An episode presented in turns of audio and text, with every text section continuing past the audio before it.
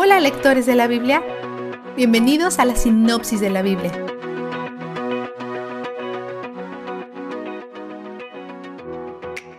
Jacob teme cómo sería si se encuentra con su hermano en su viaje a Canaán. Se entera que Saúl viene a su encuentro y tiene 400 hombres con él. Oh, oh. Jacob divide las cosas para que si Saúl ataca no pueda tomarlo todo. Puede ser impulsado por el miedo, pero en el capítulo 32, versículo 9, Jacob se dirige a Dios por su nombre por primera vez. Es humilde y alaba a Dios por proveer. En medio de temer lo peor, recuerda las palabras de Dios y apela a Él con recordatorios de sus promesas. Envía a Esaú un regalo adelantado para calmarlo, luego envía a sus esposas e hijos antes que él y pasa la noche solo. Durante la noche lucha con Dios. Y esto no parece ser una metáfora o una visión, principalmente porque se va con una lesión. Esta es otra teofanía una aparición de Dios en la tierra. Luchan toda la noche, y cuando sale el sol, Jacob le dice que no lo soltará hasta que lo bendiga. Él responde, ¿cuál es tu nombre?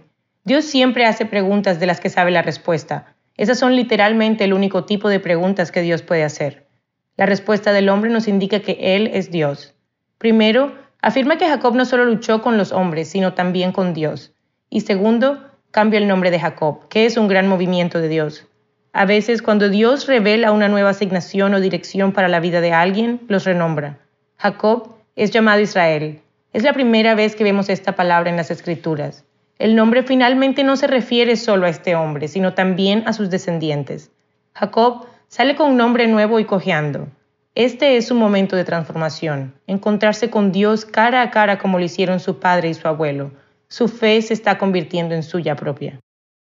Finalmente se encuentran con Esaú, que parece emocionado de verlo. Su conversación agradable dificulta saber si están siendo amables o si todavía no confían el uno en el otro. La posición de Jacob se aclara cuando acepta seguir a Esaú, pero luego toma una dirección diferente.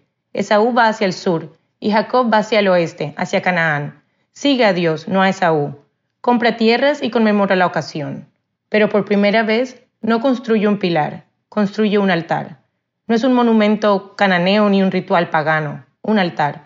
Lo llama Dios, el Dios de Israel, honrando al Dios que se acercó a él, luchó con él, lo lastimó y lo protegió, todo al mismo tiempo.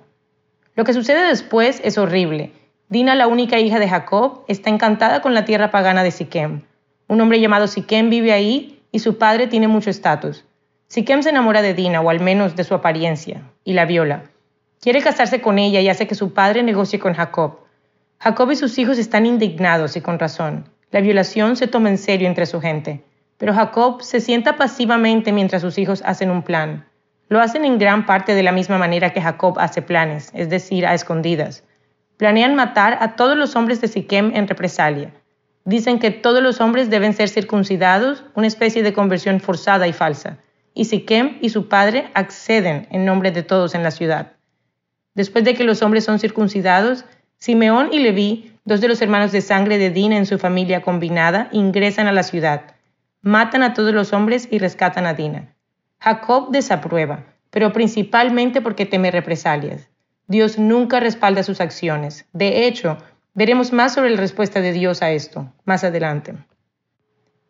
Ahora el vistazo de Dios. Dios cambia los corazones, aunque las circunstancias difíciles son a menudo su herramienta de elección pero muchas veces esa es la herramienta más efectiva. Utiliza una situación aterradora para ser humilde a Jacob cuando está a punto de ver a Esaú. Cuando Jacob se siente humilde y solo, Dios se acerca a él, lucha con él, lo renombra y lo cambia. Y Jacob pasa de ser el hombre que erige pilares al hombre que construye altares. Pero ten por seguro que todavía es un trabajo en progreso, todavía miente y manipula, e incluso su respuesta a la masacre sigue siendo egocéntrica. Pero Dios nunca se rinde con él. Dios completará la obra que comenzó en él.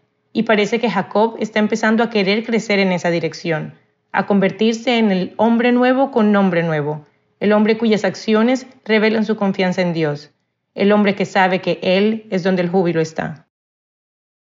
¿Sabías que tenemos la sinopsis de la Biblia en un libro? Y en diferentes formas. Lo tenemos en tapa dura, tenemos una versión de lujo y tenemos en inglés. Tenemos tantos recursos encima del libro para que puedas buscar profundamente la palabra de Dios.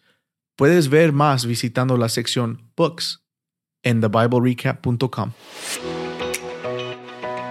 La sinopsis de la Biblia es presentada a ustedes gracias a B-Group, estudios bíblicos y de discipulado que se reúnen en iglesias y hogares alrededor del mundo cada semana.